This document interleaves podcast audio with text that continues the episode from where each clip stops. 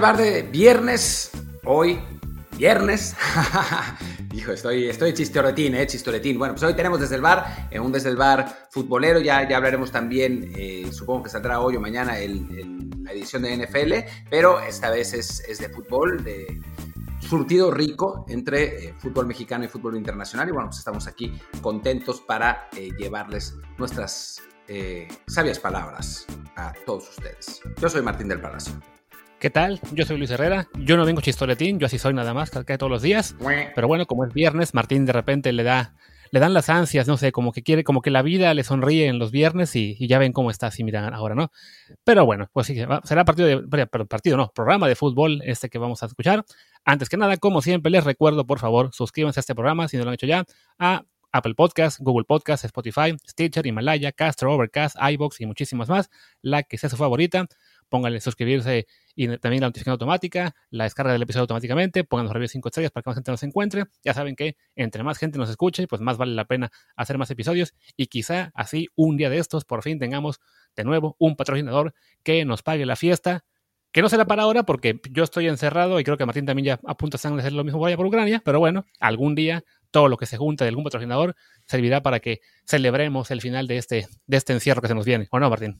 Sí, caray, sí, sí. Ojalá que, que la salud nos acompañe y que, y que el encierro no sea, no sea tan grave. Que es, lo primero es lo más importante, lo segundo, pues, ¿qué se le va a hacer? Pero sí, eso, eso parece y bueno, ya, ya estaremos, como siempre, por aquí eh, con ustedes hablando de, de, todas estas cosas. Pero bueno, pues arranquemos em, hoy con eh, unas palabras que están dando vueltas por, por Twitter, que de JJ Macías, que al parecer las dijo a principio de mes eh, no, no las dijo ahora y ya eh, Luis y Hércules Gómez habían hecho referencia a ellas ayer, en el programa de ayer, pero eh, no está de más repetirlas porque hoy es donde, donde, se están moviendo. Así que, ¿por qué no las escuchamos?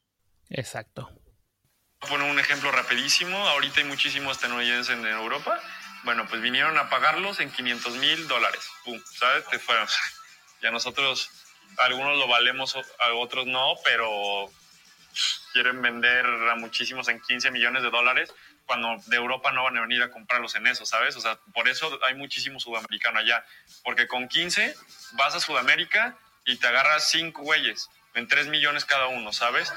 Pues ahí está lo que dice Macías, fue una entrevista, lo comentó mucho ayer este igual Hércules, que la, había escuchado ya, que fueron unos cuatro minutos más con GQ, pero bueno, esta es la frase que desató más reacciones.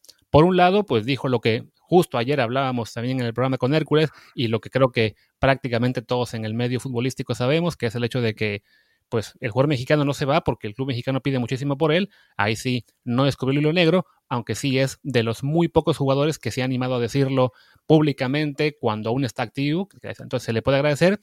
Y por otro lado, creo donde se ha también generado un poco de polémica porque a la gente le encanta tomar las cinco palabras más este, comprometedoras o por lo menos que con las que se pueda echar más tierra, que es la parte en la que dice algunos lo valemos, otros no. Sí, yo sinceramente creo que decía algunos lo valemos, otros no lo valemos. O sea, como que lo, iba a alargar, pero pues no, no, en español no hace falta repetirlas, repetirlo la primera frase para que se entienda la segunda, pero sí pareció decir que él sí los vale y que otros no. Yo sinceramente no creo que ese haya sido su objetivo, pero bueno, en fin. Y sobre el otro, pues tiene razón. O sea, el, el futbolista mexicano está muy sobrevalorado a nivel mundial, o sea, no es que sea malo, pero eh, es verdad que el mercado mexicano, porque es un mercado interno muy poderoso, sucede algo parecido que con Inglaterra, por ejemplo, em, o con Rusia, son equipos que son más ricos de eh, que, la calidad de sus jugadores, y entonces los jugadores en el mercado interno terminan siendo mucho más caros que eh, lo que representan en el, para el mercado mundial.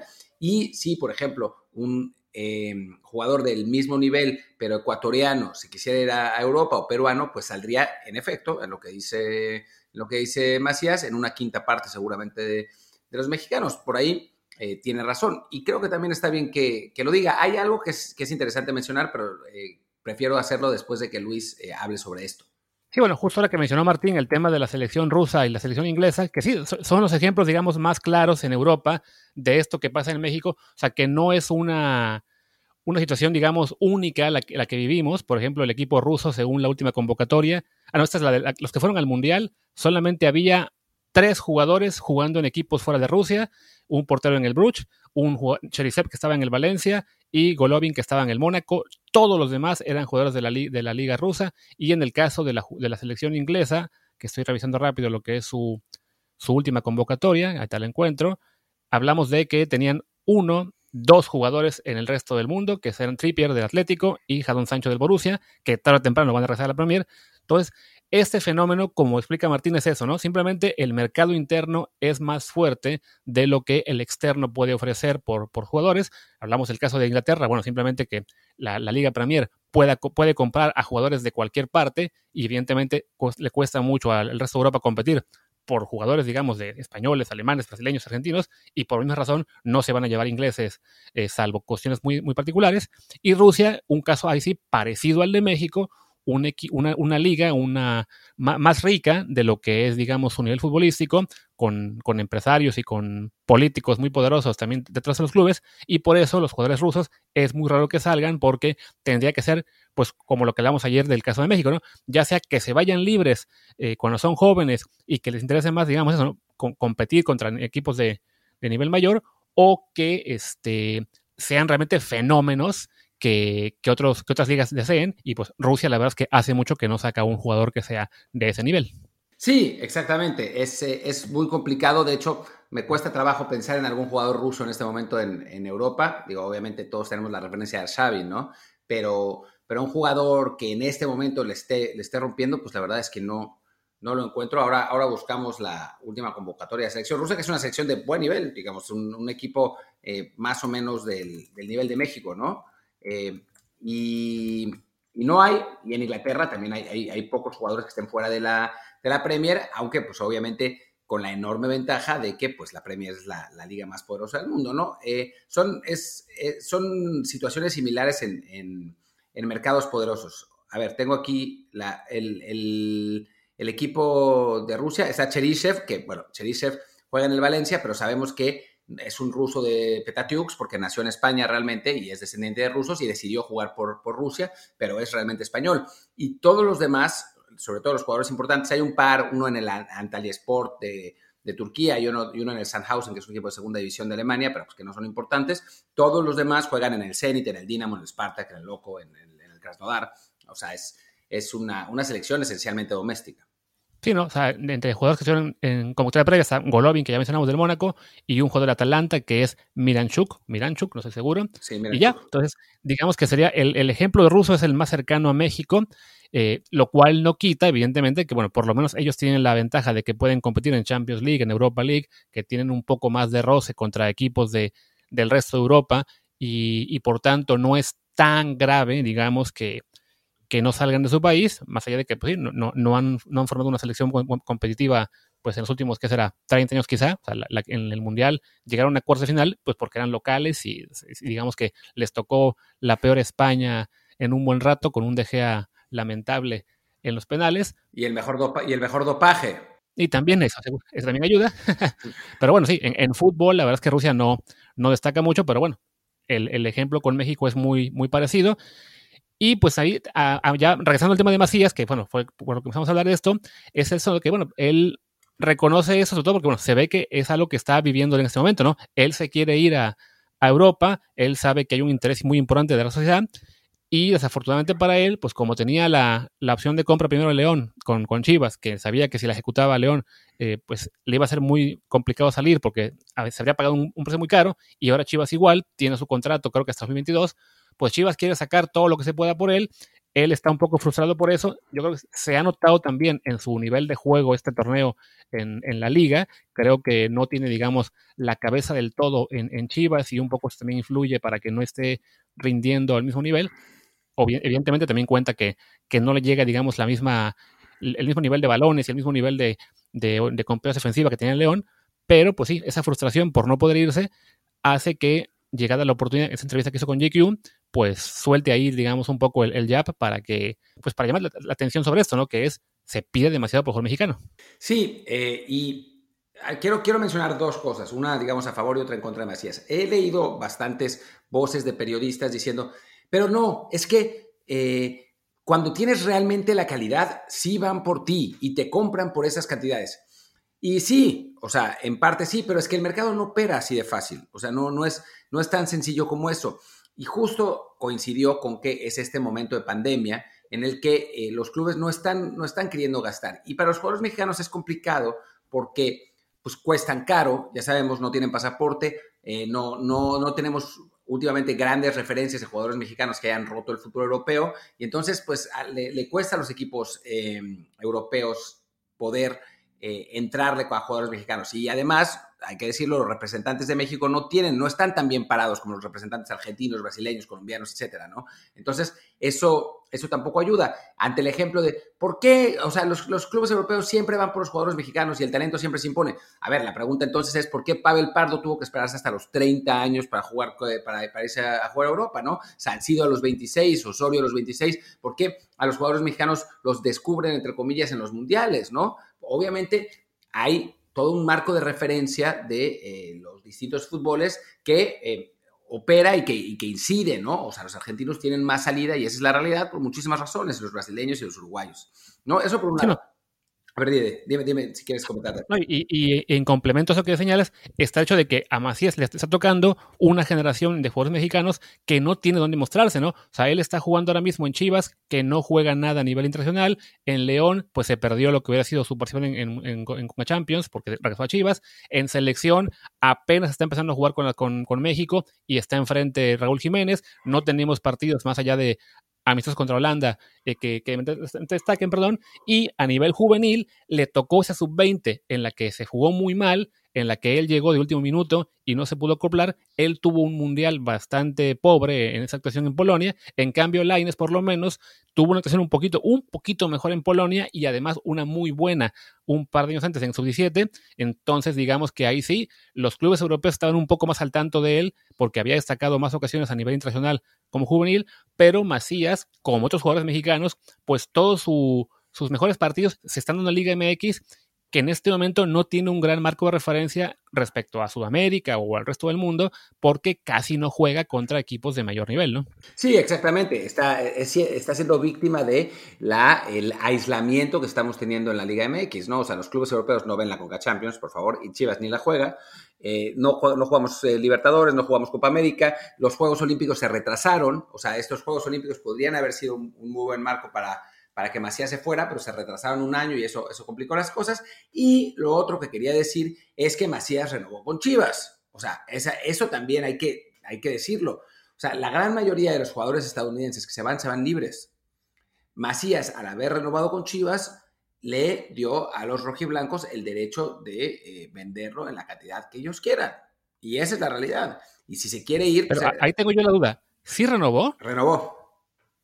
O sea, yo veo que tiene eh, ficha hasta el 2022, pero eso ya estaba desde antes. Según yo, renovó en 2019.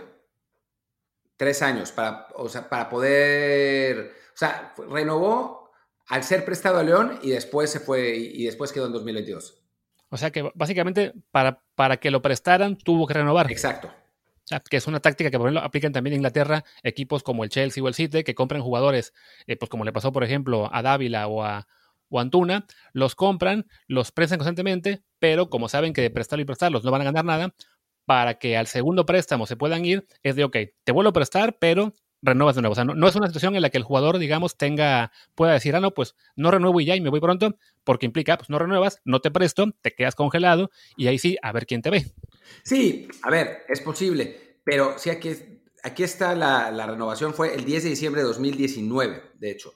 Eh, renovó después, eh, renovó cuando, cuando volvió a, a, Guadalajara. Eh, había renovado antes y renovó después. Lo que sí no sé es hasta cuándo sea la renovación. Y según esto, tiene una cláusula, como siempre esas pinches cláusulas que no sirven para nada, que, que le facilitará la salida a Europa. Pero pues ya saben lo que es, ¿no? Sí, la típica cláusula que es de 15 millones de dólares o de 20 como la de Pizarro, que piensa el jugador, bueno, pues es una cláusula eh, decente comparada con lo que se ve en Europa de cláusulas de 50, 100, 200 millones, pero que, pues como ya hemos dicho, ningún club europeo va a venir a pagarla, ¿no? O sea, tendría que ser ahí sí una, pues sí, un, jugador mexicano que realmente la esté rompiendo, no solo en la liga, sino también a nivel selección. Y desafortunadamente, de aquí al Mundial de Qatar, no habrá realmente ninguna oportunidad clara para destacar y decir, miren, este jugador de la selección mexicana vale los 15 millones que dice el club que vale. Sí, exactamente.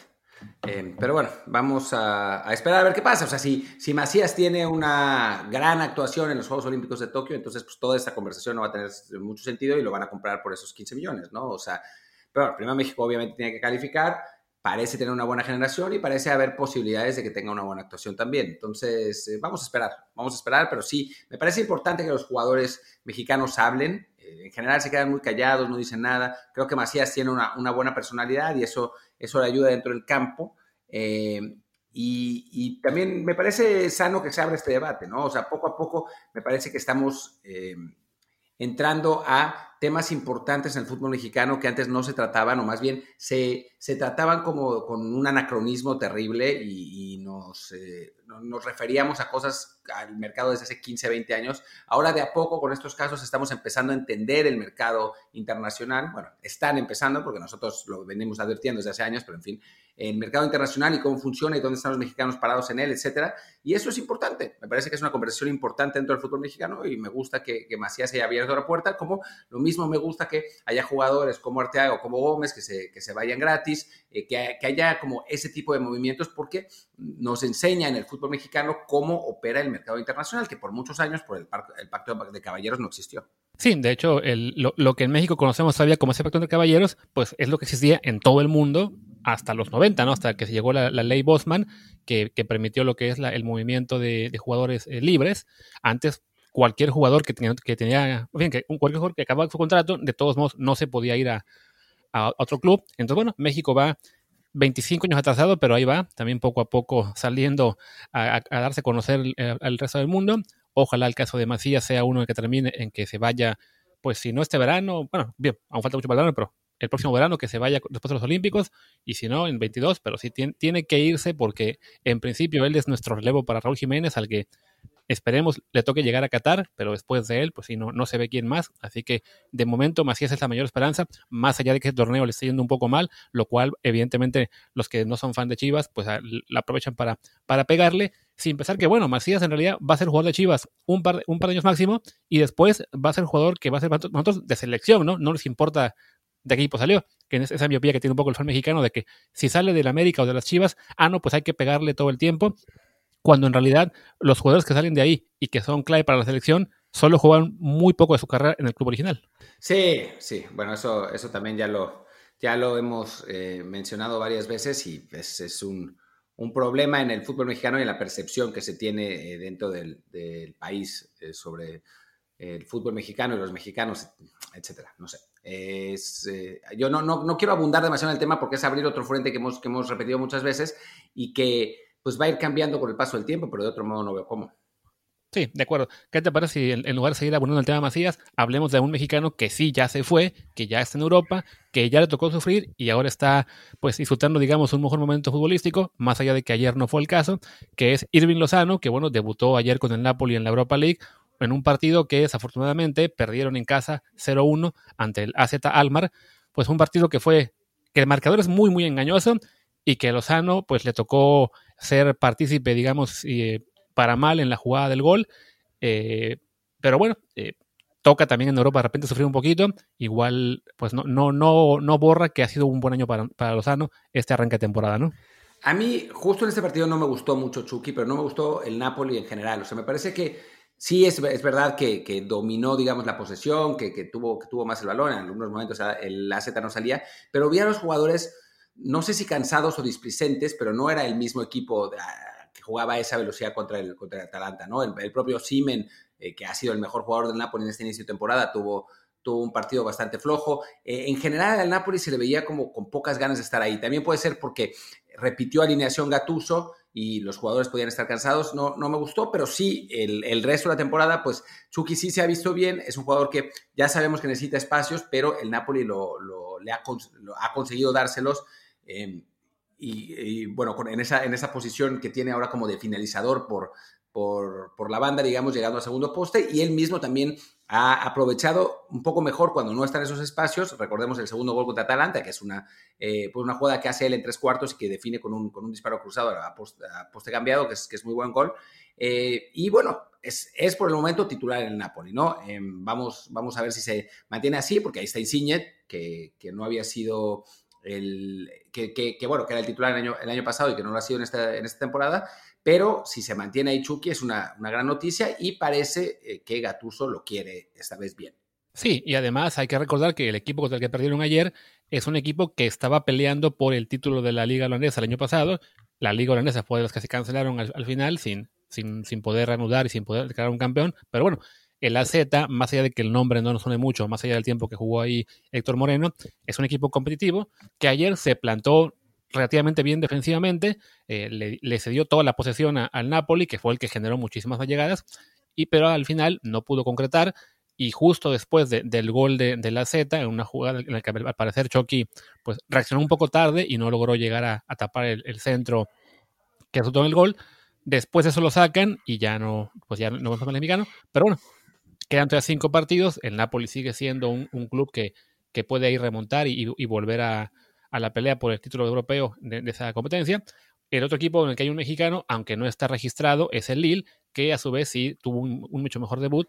Le ganó 4-1 al, al Sparta de Praga, en Praga.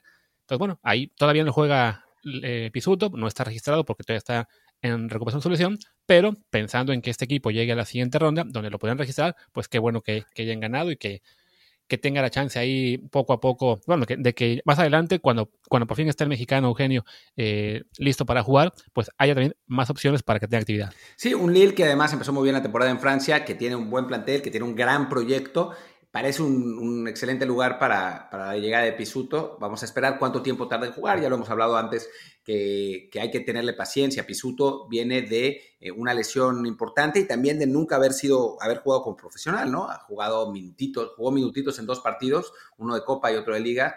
Eh, no, eso no, cuenta como experiencia, le va, a, le va a costar la adaptación. O sea, si comparamos, por ejemplo, con Arteaga, que llega con varias temporadas eh, jugando en la Liga MX, pues es, es otro mundo, ¿no?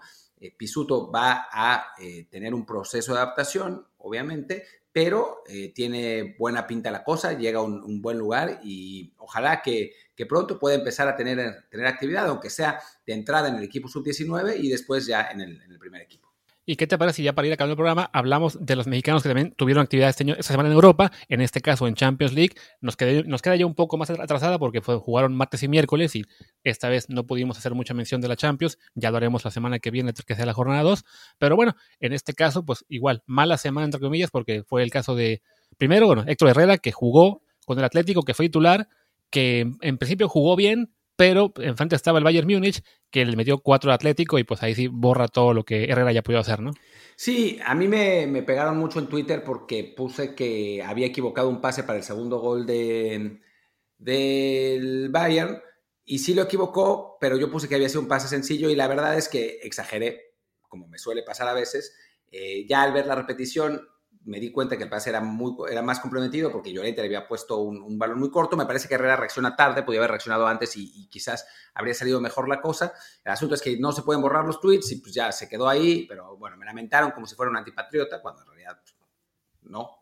Eh, y según el, Cholo, yo a Herrera lo vi bien antes de, ese gol, después lo vi menos bien, pero el Cholo lo, lo señaló como, un, como alguien que jugó un buen partido. Así que bueno, pues dentro de la debacle del 4-0 de, la derrota, pues esas son buenas noticias, supongo, le dará, le dará más minutos, ya eh, fue de por sí sorprendente que jugara, qué bueno que lo hizo y qué bueno que al Cholo le gustó, si a él le gustó, pues ¿quiénes somos nosotros para decir que no?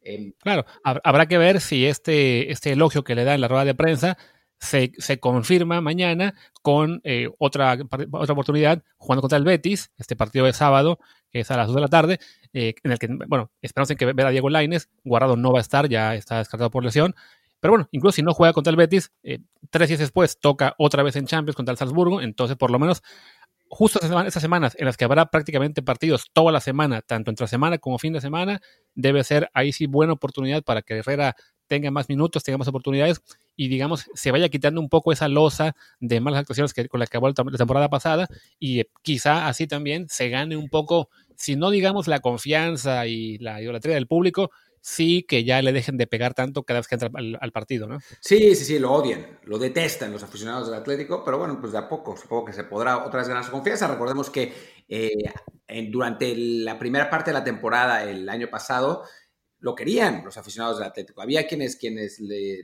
hablaban muy bien de él. Después pues, se enfurecieron porque sí, la verdad es que está pesado. Pero bueno, si el Cholo le encuentra un, buen lugar y Herrera puede responder, pues ojalá que, que, así sea y, Herrera pueda, em, pueda tener más, mejores actuaciones. Y después estuvo también Tecatito Corona, que eh, estuvo con el Porto en la derrota contra el Manchester City 3 a 1. Lo pusieron de lateral izquierdo, eh, de lateral izquierdo, sí, en la. No, espera, derecho. Pues, pues, estoy pensando en el, partido. De lateral derecho en, en, una, en un 5-3-2 que, que, puso, que puso el Porto. La verdad es que le costó, hay que decir la verdad, le costó esa posición. La idea era poder contener a Sterling y más o menos lo consiguió, pero a la ofensiva estaba muy complicado y después el partido ya se les puso cuesta arriba y, y aunque ya lo pusieron más adelantado, no pudo eh, marcar mayor diferencia y al final terminaron perdiendo contra, contra el City 3 a 1. Terminó él siendo sustituido, creo que por ahí del minuto 60.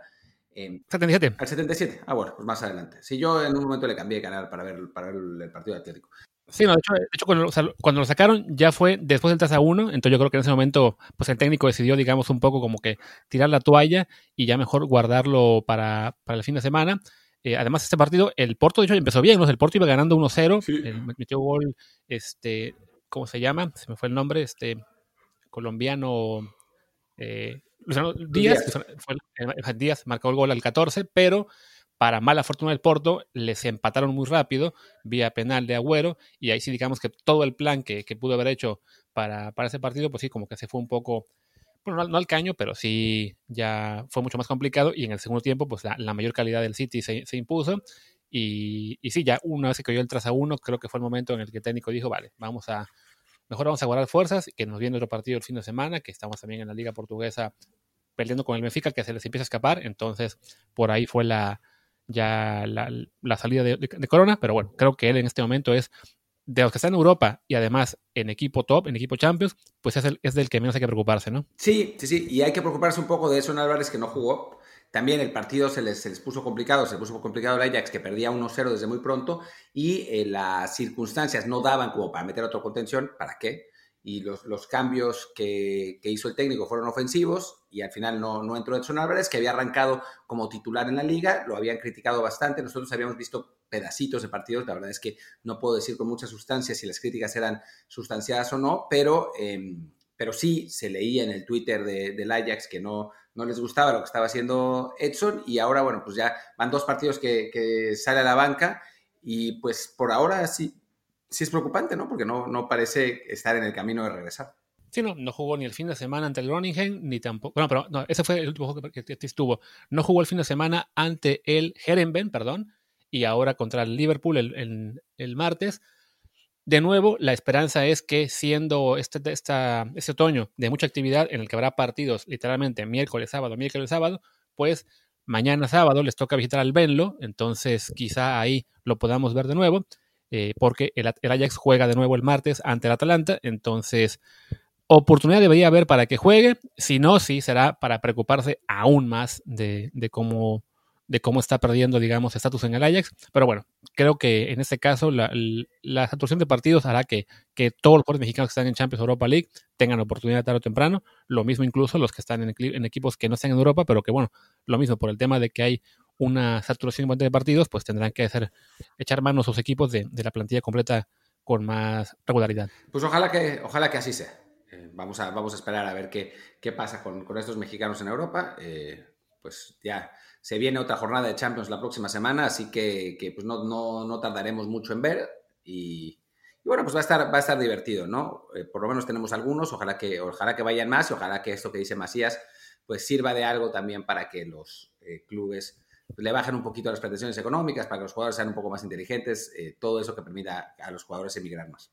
Y ya de la, de la, Champions en sí, yo creo que ya hablaremos más a profundidad la semana que viene, quizá el jueves, ya transcurridas dos jornadas. Este, esta semana no, no, se dio, digamos, no, no, dieron las fechas para que habláramos de, de, la jornada completa. Si acaso podemos destacar, bueno, que el, el, Real Madrid y su derrota en casa ante el Shakhtar B, el Atlético igual con su derrumbe ante el Bayern, que da, da, una idea de que en este momento la Liga Española sí está sufriendo, por si quedaba alguna duda, y, y, y bastante. Incluso este el Barça, bueno, ganó, pero tenía un, rival realmente muy, muy asequible que era Y fuera de los españoles, pues quizá también destacar un poco entre los marcadores la victoria de los sobre el Dortmund, el, ah, bueno, la, derrota del París ante el Manchester United, yo creo que fue el, marcador que más, esperaban. Un 1-2. Eh, porque aparte, alguien mencionaba cuando perdió el Real Madrid que ningún equipo que perdió el primer partido de la Champions la ganó. Así que si la maldición es verdad, pues, oh, oh, París, otro año de, sufrimiento. Esas son tonterías. o sea, a mí, me, puso de malas esa, estadística porque la pusieron con el Real Madrid y con, el París. Y son eh, estadísticas Mr. Chipescas. O sea, sí, son casualidades que a fin de cuentas, si, si llegas a la fase de grupos, más bien, si avanzas, ya tus opciones son las mismas que el cualquier equipo que, esté ahí, ¿no? Evidentemente, cuando pierdes el primer partido de fase de grupos, es más complicado avanzar. Eso es lo que explique que nadie haya ganado todavía la Champions tras perder primero. Siendo el París y siendo el Madrid equipos que aún son favoritos para avanzar en sus grupos, más allá de la primera derrota, al Madrid sí quizás se le complica un poquito más por haber perdido en casa ante el que en teoría era el rival más débil, pero bueno, la verdad es que todo indica que de todos modos debe tener con qué darle la vuelta. Lo mismo el Paris Saint Germain, que bueno, perdió entre United, que tampoco es poca cosa. Ya le llegarán rivales un poco más asequibles más adelante. Seguramente le darán la vuelta y ya podremos verlos en octavos. Y sí, a partir de ahí, como dice Martín, esa estadística es, es una casualidad que no tiene mucho caso tampoco hacerla como. puede se puede ver como maldición, pero esa, tiene, tiene su explicación lógica. No, no, no es. una vez que está el equipo ya en octavos de final, hay que olvidarla. Sí, exactamente. Estos dos equipos van a, van a calificar y eso, eso me parece que, está clarísimo. Pues, ¿qué te parece, Martín? Sí, cortamos por aquí con el tema fútbol, que ya nos quedó un episodio cortito, pero creo con mucha sustancia. Y ya más adelante regresaremos para contarle a todos lo que serán nuestros picks de la NFL. Perfecto, me parece muy bien. Pues venga, muchas gracias. Yo soy Luis Herrera, mi Twitter es arroba luisrha. Y yo soy Martín del Palacio, mi Twitter es arroba martindelp y el del podcast es desde el bar pod, desde el bar POD. Y bueno, pues nos vemos pronto ya sea en un rato o mañana por la mañana. Gracias. chao. chao.